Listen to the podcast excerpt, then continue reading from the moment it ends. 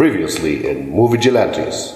Wir haben gerade Rurouni Kenshin geguckt. Auch wenn er sehr vollgestopft ist mit Plot. Auf dem Schlachtfeld begegnen sich Saito und Batosai. Migumi ist Ärztin, aber nicht wirklich. Sie ist mehr eine Art Apothekerin. Dann lernen wir Kaoru kennen. Das ist eine junge Frau, die einen Dojo geerbt hat. Batosai sagt dann, er heißt jetzt Kenshin. Und Kenshin sagt, sieh mal hier, mein Schwert hat eine umgekehrte Klinge. Die schneide es auf der Rückseite, damit kann ich überhaupt niemanden töten. Sanosuke, auch Zanza genannt, was wir hier nicht mitbekommen. Megumi trifft auf Yahiko, den kleinen Schüler von dem Dojo. Der stellt sie dann Kaoru und Kenshin vor. Und Kaoru gibt Kenshin einen roten Anzug von ihrem Vater und der sieht ihn an. Er sieht damit das erste Mal aus wie im Manga. Ich finde den Film nicht so stark wie den zweiten. zweiten schon.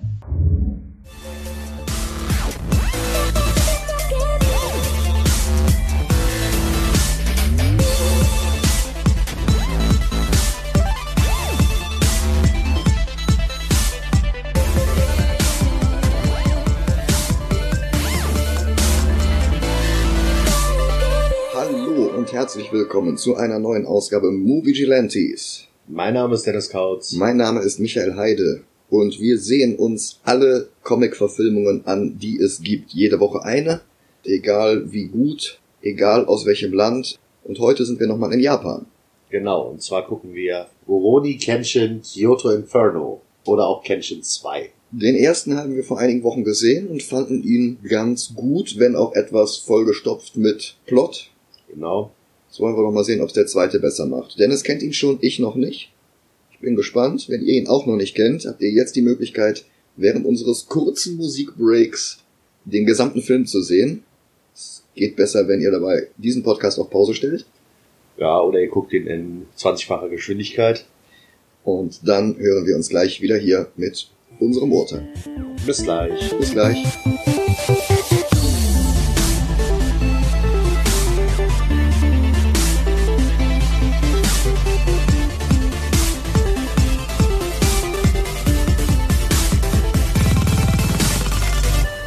Und wir sind wieder zurück. Hallo. Schlecht ist er nicht, aber ähnlich hektisch wie der erste. Also beim ersten war ja unser Hauptkritikpunkt, dass du wirklich mit einem atemberaubenden Tempo Figuren und Settings und Plots um die Ohren geballert bekommst, meistens ohne dass die groß erklärt werden. Oft erfährst du sogar nicht mal den Namen. Und das gleiche hast du hier auch.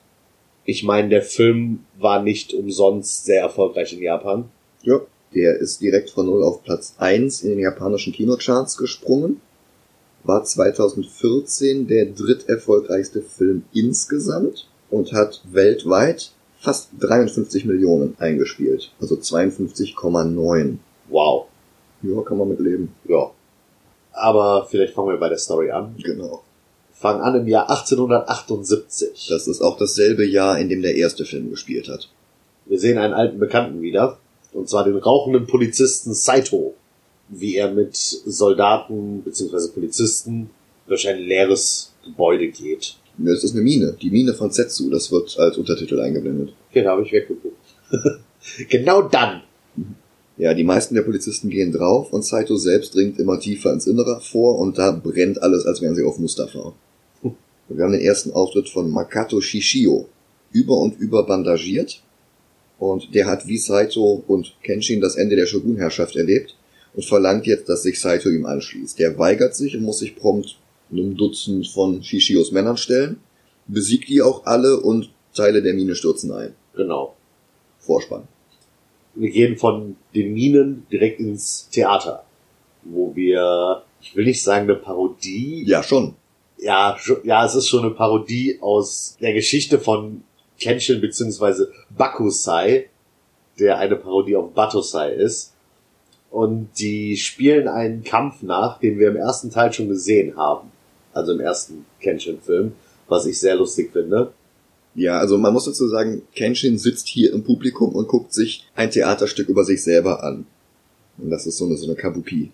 Genau. Und ich möchte jetzt mal gerne aus dem ähm, Trivia bei IMDb ins Deutsche übersetzen. Das Kabuki-Stück zu Beginn des Films heißt Bakyusai the Killsword, also der Attentäter. Und das ist halt ein Pun, weil Batosai beinhaltet das Wort To, das heißt eigentlich Schwert, kann aber halt auch 10 heißen. Und Q ist 9. Das heißt, das ist jetzt nicht Batosai, sondern Bakyusai, also nicht zehn, sondern neun. Und darüber hinaus das Kanji für zehn. Das sieht halt so ein bisschen aus wie die Narbe, die er am Gesicht hat. Also qua- quasi so fast wie das römische 10. Das ist halt ein Kreuz. Okay. Also so ein, wie ein Plus. Mhm. Und das Kanji für neun sieht dem sehr ähnlich, hat aber so ein kleines Häkchen dran. Und deswegen hat die Narbe von dem Kabuki-Spieler auch so ein Häkchen. Okay, das ist cool.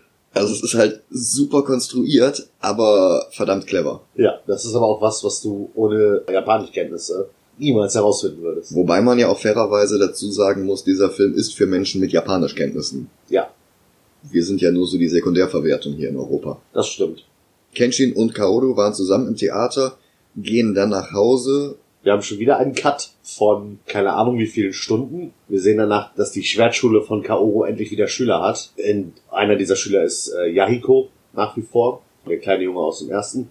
Und Kenshin und Sansa, also Sanosuke, kommen vom Einkaufen zurück. Und die Schüler sagen halt, dass sie nur der Schule beigetreten sind, weil sie von Kenshin trainiert werden möchten. Was Kenshin aber nicht macht, weil er meint, dass sein Kampfstil nicht der Kampfstil der Zukunft ist, sondern der Kampfstil von Kaoru ist der der Zukunft.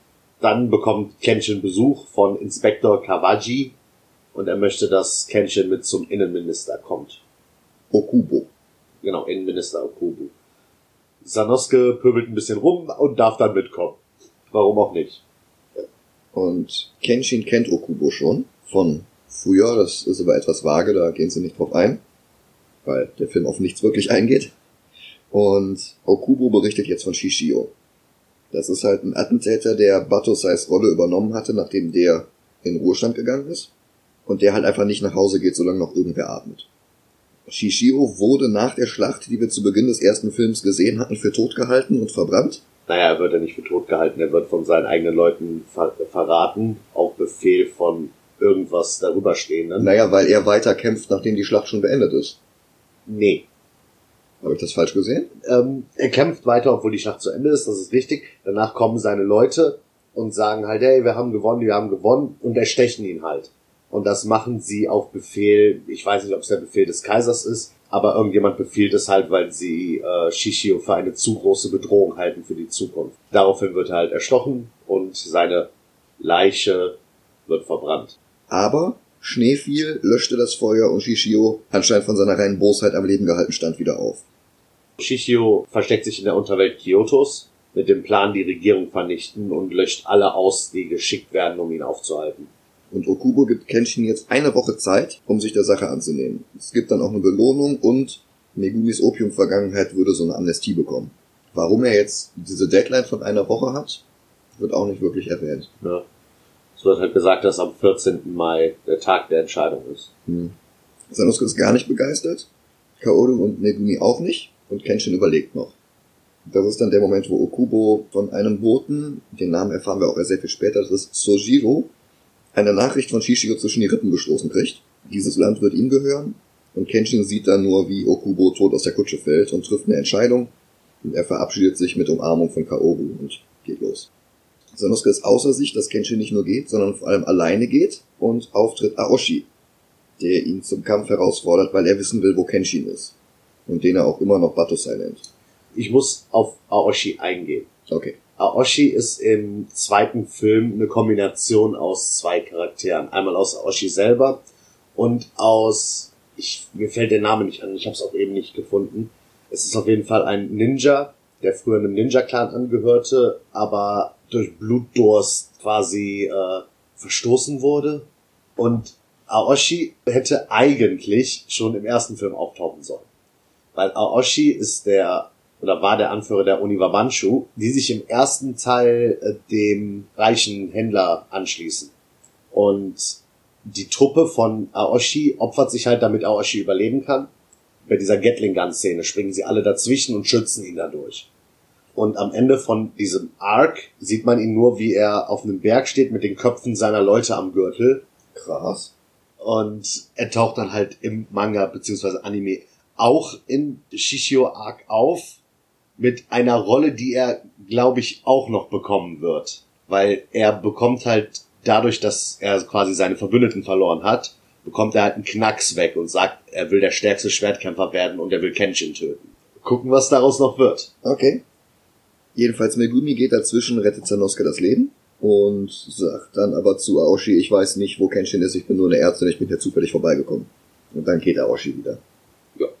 Auf dem Weg nach Kyoto wird Kenshin von einer von Shishios Spionen gesehen, der Shishio auch direkt Bescheid gibt. Und Kenshin selber trifft aber nachts bei einer Rast auf eine junge Frau, die ihm das Schwert stiehlt. Und sie rennt vor ihm davon, aber er holt sie dann immer wieder ein. Dann rennt sie irgendwie um acht Ecken und dann steht er da schon wieder. Ja. So ein bisschen Slapstick, aber ja, funktioniert.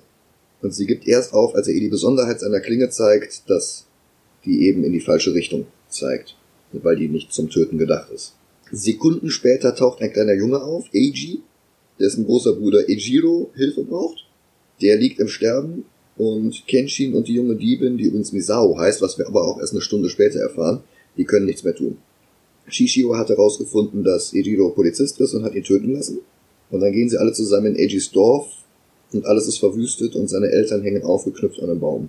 Eiji schwört Rache, 30 Mann tauchen auf, Shishios Männer, und Kenshin besiegt sie alle, ohne sie zu töten und ohne in Schweiß auszubrechen. Und da kommen dann die überlebenden Dorfbewohner aus ihren Verstecken und verbieten ihnen, Eijis Eltern zu bestatten. Das würde den Zorn Shishios auf sie ziehen. Sie beerdigen Eijis Familien aber trotzdem.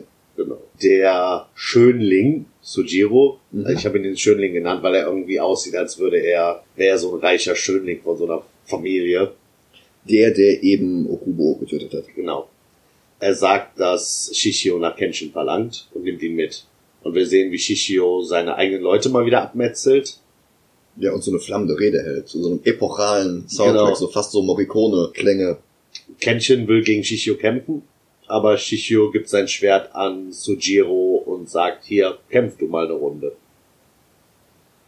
Und verschwindet dann in Richtung Kyoto. Genau. Und bei dem Kampf, die sind sich total ebenbürtig, Sujiro und Kenshin. Und Shishio sagt auch, es kommt in dem Kampf auf die bessere Technik an, weil sie sind komplett gleich schnell. Dann kommt es zu einer Attacke, die beiden Schwerter treffen aufeinander und Kenshins Schwert zerbricht. Was einen Subplot lostritt, der den ganzen Film eine Dreiviertelstunde lang vom Kurs abkommen lässt, Ja, weil er jetzt halt auf der Suche ist nach seinem alten Schmied. Shishio verlangt währenddessen nach den zehn Schwertern. Das ist so seine Elite-Truppe. Genau. Und wir sehen, wie Migumi sagt, dass Kaoru nach Kyoto gehen soll. Sanosuke hat sich schon dazu entschieden und Megumi gibt ihm und seinem 3-Meter-Schwert noch Salbe und Medizin mit. Genau. Auch für Kenshin, sagt sie. Wir kommen dann nochmal, also Kenshin verlässt den Schauplatz, wo er gerade gegen Sujiro gekämpft hat und geht zurück ins Dorf, wo die ganzen Dorfbewohner gerade die, die Kenshin vorhin besiegt hat, zusammendrängen und der kleine Junge sie töten soll.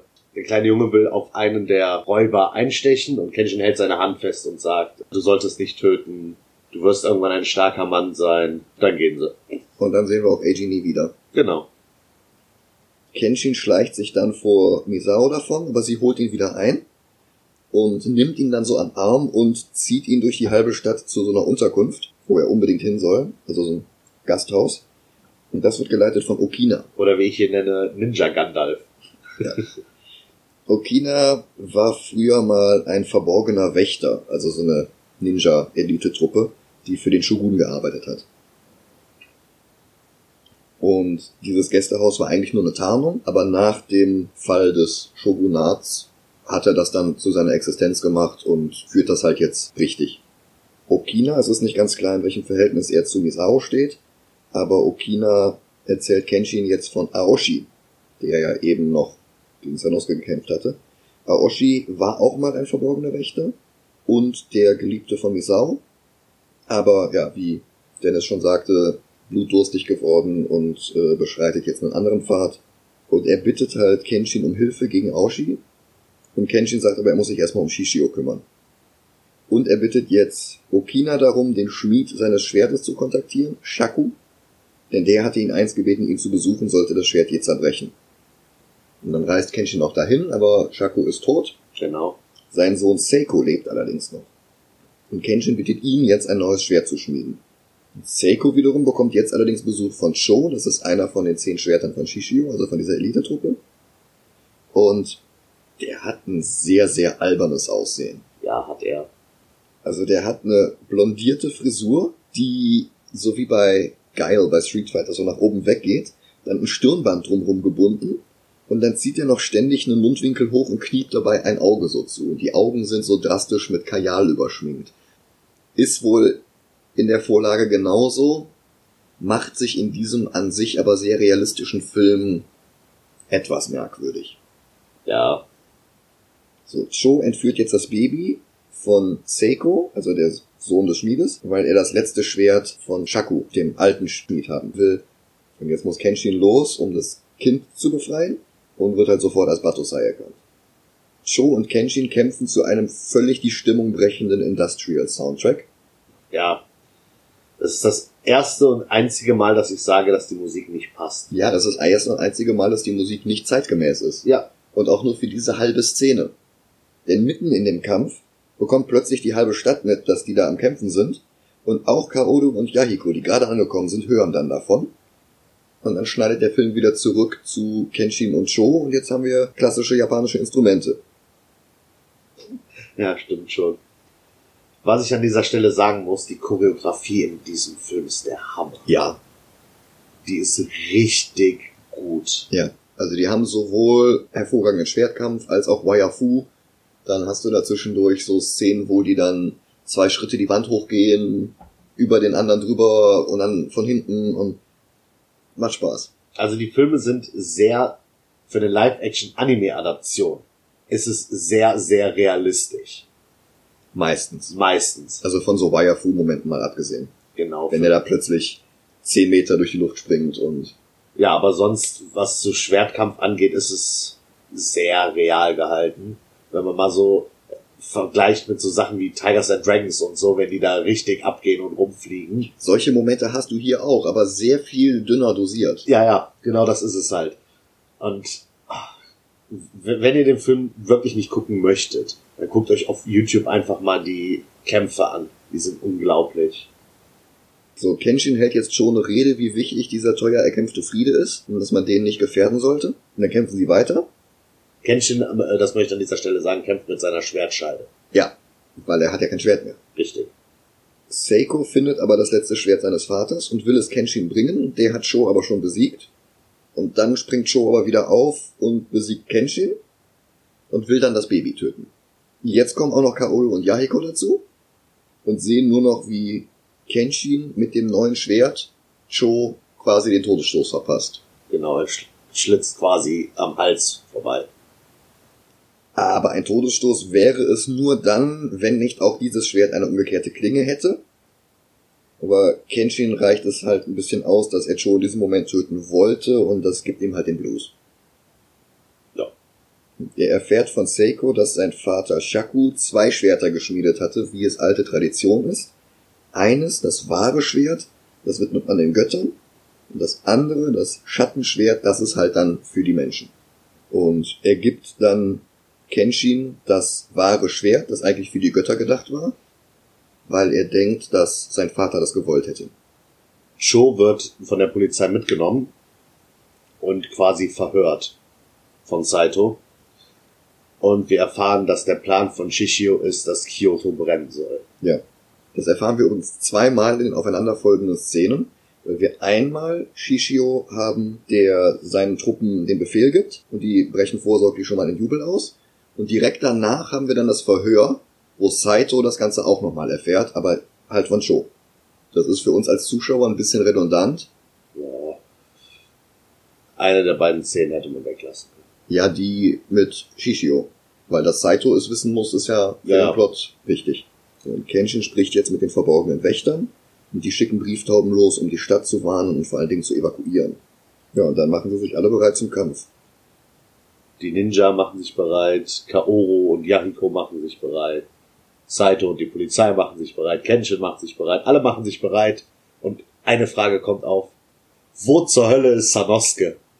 Ja, eine berechtigte Frage. Aber machen wir doch erstmal weiter. Okay, Shishio mobilisiert die noch übrig gebliebenen Mitglieder der Zehn Schwerter und ein Feuerwerk wird gezündet. Und Shishios Truppen legen los. Saitos Truppen stellen sich ihnen entgegen und Kenshin Wirefoot sich so durch die Massen. Und jetzt ist plötzlich Sanosuke da. Ja. Tada! Ich weiß nicht, ob die Szenen rausgeschnitten haben oder keine Ahnung. Vielleicht kommt ja irgendwann noch ein Film, wo wir erfahren, äh, äh, Roroni Kenshin, The Adventure of Sanosuke. Ja, Keine wo der Ahnung. dann unterwegs noch irgendwie fünf Dörfer und acht Widmen und drei Kinder gerettet hat oder so. Genau. Ja, aber es ist merkwürdig, dieser komplette Plot mit Cho und dem Duplikat des Schwertes, das er sowieso schon hatte. Das ist eigentlich für den Flow des Films sehr, sehr störend. Und in der Zeit hättest du problemlos zeigen können, was mit Sanosuke passiert ist, wie Ja. der da hingekommen ist. Das stimmt schon. Wir bekommen einen weiteren Kampf, und zwar Aoshi gegen äh, Ninja Gandalf. Ja, der verpasst halt Kenshin immer super knapp. Ja. Kenshin reist irgendwo los und Aoshi taucht drei Minuten später auf. Wo ist der hin? Los, kämpf mit mir! Und jetzt kämpft er halt gegen Okina. Kenshin wiederum bekommt es mit äh, Shishio zu tun und noch einem Shishio und noch einem Shishio. Und zwar den Schattenkriegern. Ja, Das- die sind halt alle genauso bandagiert. Genau. Und er gerät halt in den Hinterhalt, wo die durch eine Papierwand gesprungen kommen und ihn angreifen. Sanosuke kämpft an anderer Stelle und fällt total slapstickmäßig ins Wasser. Ja. Und ich muss wieder sagen, das ist wieder eine witzige Stelle in einem Film, die ich lustig finde, weil sie realistisch lustig ist. Er versucht halt so stabweitsprungmäßig über den Fluss zu kommen, aber der Stab geht dann nicht über den Fluss, sondern er bleibt quasi in der Mitte des Flusses stehen und Sanosuke fällt einfach runter ins Wasser. Misao ist jetzt bei Okina angekommen und kriegt gerade noch mit, wie Aoshi ihn tötet. Und wie gesagt, die beiden hatten halt eine Geschichte. Und sie hatte die ganze Zeit geglaubt, sie könnte ihn wieder zurückholen auf die helle Seite der Macht. Und dass jetzt Okina stirbt, zeigt ihr halt, nee, das ist wohl schon zu spät. Genau. Sanosuke und Kenshin treffen aufeinander und sie umarmen sich brüderlich und sagen sich, wie sie sich freuen, den anderen zu sehen. So ist es nicht, sondern Sanosuke geht zu Kenshin und ballert ihm erstmal eine. Also Kenshin hat jetzt alle Bandagen besiegt. Ja, genau. Und dann kommt Sanosuke dazu und knallt ihm eine, was ihm einfallen würde, einfach alleine abzuhauen. Weil Sanosuke möchte ja auch kämpfen. Ja. Und jetzt erfahren wir, dass Kyoto anzuzünden nur ein Teil von Shishios Plan war. Eigentlich will er das ganze Land verwüsten und dazu muss er Tokio zerstören. Und das hat er jetzt wohl auch vor. Ach, und äh, Sojiro kommt noch an und entführt mal eben Kaoru. Ja, mal ganz kurz. So greift sie sich paff weg. Ja. Und Kenshin rennt jetzt los zu Shishios Schlachtschiff. Aoshi verpasst ihn schon wieder knapp und ruft dann Batosai, sowieso Kirk und Khan. So, Batosai! Kenshin erreicht das Schiff. Shishio gibt sich zu erkennen und zeigt Kenshin, dass Kaoru in seiner Gewalt ist. Es kommt zum Duell. Shishio gegen Kenshin. Aber wirklich lange kämpfen sie gar nicht, denn Kaoru landet im Wasser und Kenshin springt hinterher. Ja. Äh, Im Wasser ruft er nach. Genau. Ja, er ertrinkt halt halb. Genau. Aber wird dann auch an Land gespült und wird dann da gefunden von jemandem, den wir noch nicht kennen. Am nächsten Morgen. ihr kennt ihn noch nicht. Ja, ich kenne ihn auch noch nicht. ich weiß. Du warst bei ihr mit einbegriffen. Ja, dankeschön. Das ist vielleicht für die ZuhörerInnen, die nicht sehen, wo du hinzeigst, nicht ganz ersichtlich. Okay. Na, jedenfalls nimmt der ihn mit und Nachspann. Das ist eigentlich eine zweigeteilte Fortsetzung, so wie Zurück in die Zukunft oder Matrix oder Infinity War und Endgame. Genau. Und auch das schadet dem Film ein bisschen, finde ich. Das stimmt. Das ist dasselbe Problem, was ich mit Infinity War hatte. Ja, Das- da kommen wir noch zu, wenn wir den sehen. Ja, da kommen wir noch zu. Über nächstes Jahr oder so. Der zweite Kenshin-Film ist gut, nicht so gut wie der dritte, aber beides zusammen ist halt, wenn das ein Film wäre, der würde wahrscheinlich vier, fünf Stunden gehen. Also der alleine geht schon zwei Stunden 19 Minuten. Und ungefähr eine Stunde davon ist nur dieser Seiko-Nebenplot mit dem Schwert. Ja. Also man hätte es alles kürzer machen können und dafür einen Film. Aber ich glaube, das hätte dem Film nicht gut getan. Ich finde als, find als Vorbereitung für den dritten Film finde ich super. So wie Infinity War für Endgame die Vorbereitung war. Aber als Gesamtwerk ist es brillant. Ja, also ich habe den dritten noch nicht gesehen, habe aber auf jeden Fall Lust drauf.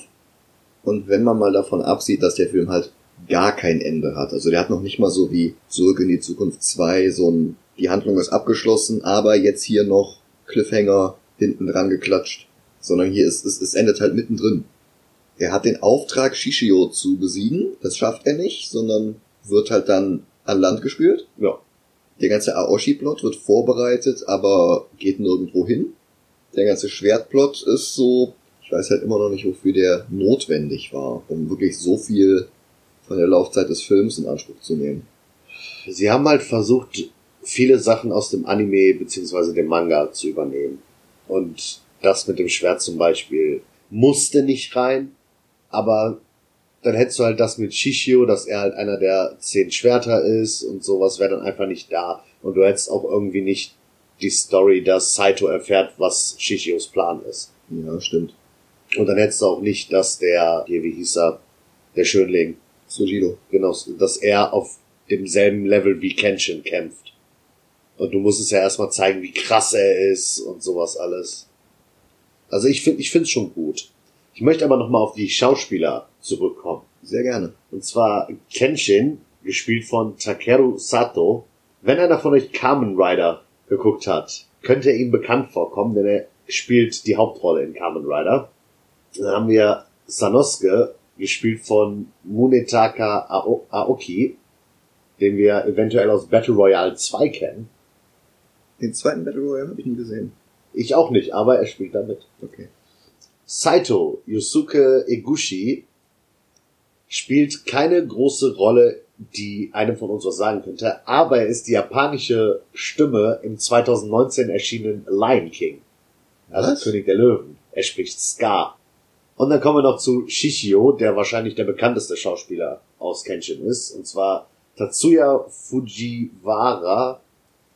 Er ist einer der Synchronsprecher in, den, in der Pokémon-Serie Ah, hat, spielt in Battle Royale die Hauptrolle und spielt in der japanischen Live-Action-Adaption von Death Note Light. ach, guck mal. Habe ich mit den ganzen Bandagen gar nicht erkannt.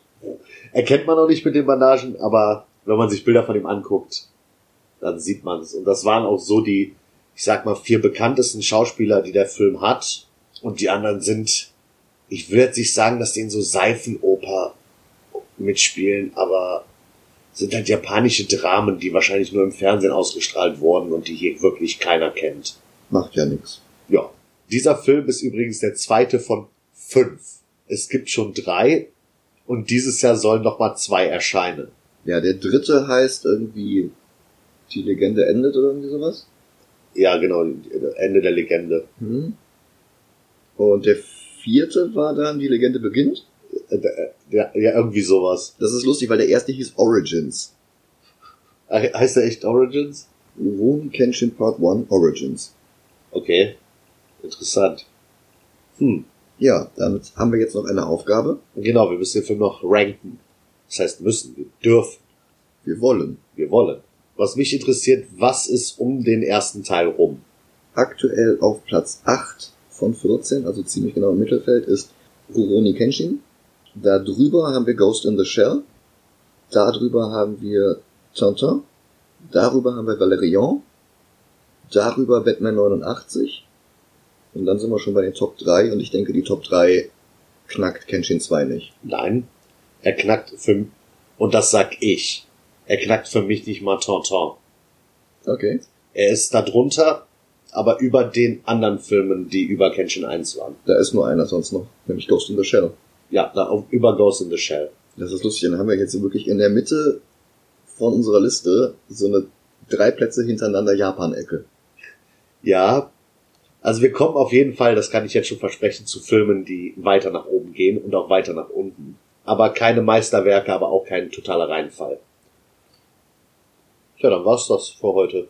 Denkt dran, die erste Bonusfolge ist draußen. Wenn ihr denn Patreon-UnterstützerInnen seid. Genau, wie ich letzt, beim letzten Mal schon sagte, für drei Dollar im Monat bekommt ihr Zugang zu den Bonus-Episoden wie Birds of Prey. Ja, habt eine schöne Woche. Macht's gut. Und bis zum nächsten Mal. Ciao. Ciao.